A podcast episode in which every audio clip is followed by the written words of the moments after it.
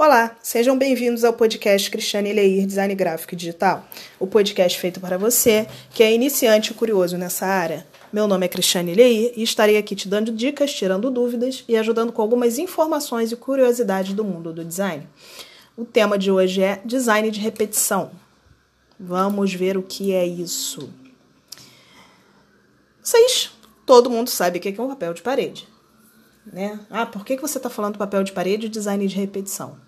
Nada mais é, né, o, é, o design de repetição nada mais é um design geométrico repetido que cobre uma superfície sem espaços em branco ou sobreposições.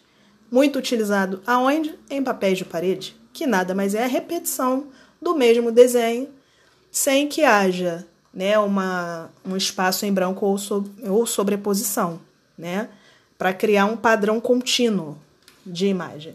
Por isso eu falei do papel de parede, que ele é muito utilizado em papel de parede. É, também pode ser empregado em design de embalagem, onde uma série de caixas dos produtos se juntam para criar uma imagem coesa, né? uma imagem única, e ficar uma coisa padronizada, bonita. Deu uma pequena dica rápida do que é design de repetição. Espero ter ajudado vocês, espero ter trazido uma curiosidade legal para vocês, né?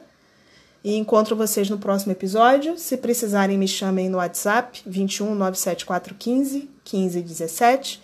Me sigam no Instagram, arroba Designer. Até a próxima e beijos de luz.